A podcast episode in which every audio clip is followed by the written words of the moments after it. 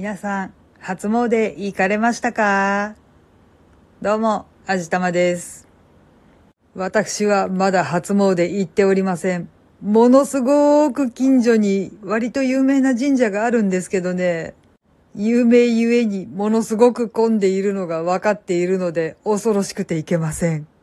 とりあえず、松の内の間に行けたらいいかなとは思ってるんですけど、多分三が日過ぎたら大丈夫かな。4日か5日ぐらいにちょっと行ってみようかなと思っています。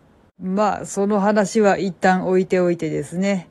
今回は、遥か昔々の初詣の思い出話なんぞをしてみたいと思います。あれは中学3年生の冬休みのこと。そう、中学3年の冬といえば、もう受験なんですよ。友達と合格祈願の初詣に行ってきました。当時関西在住だったのでね、京都の北野天満宮に行ったんです。もちろん自分自身の努力は怠らないつもりではいたんですけれども、やっぱり最後は神様の力って借りたいですよね。というわけで友達みんなで合格祈願のお願いをしに行ったわけなんですが、そこでみんなでおみくじを引いたわけなんですよ。だいたいみんな大吉とか中吉とか小吉とか、まあいい感じのを引いてるわけなんですよ。で、今度私の番、よしっていうことで気合を入れて引いてみました。そしたらね、何が出たと思います？多分もうここまで言ったら皆さんお察しだと思うんですけど、そう、大凶を引きました。大凶だよ大凶。信じられます？受験の年に学業の神様のところで大凶を引く。いやもうそもそも大凶が入っているっていうこと自体が信じられなかったですね。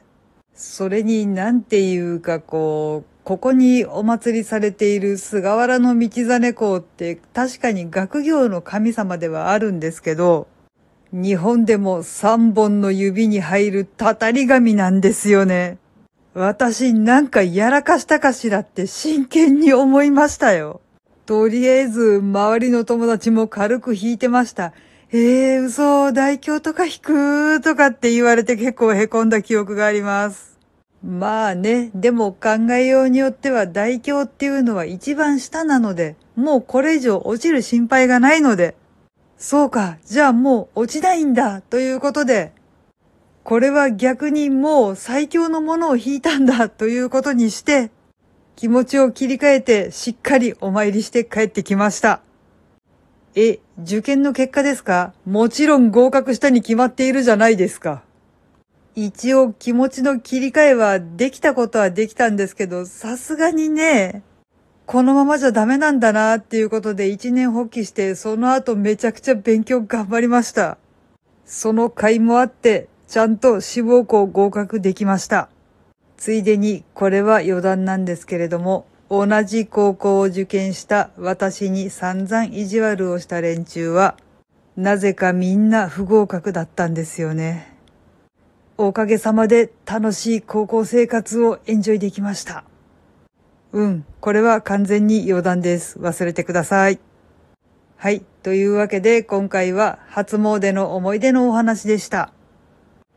この番組は卵と人生の味付けに日々奮闘中の味玉のひねもす語りでお送りいたしました。それではまた次回お会いいたしましょう。バイバーイ。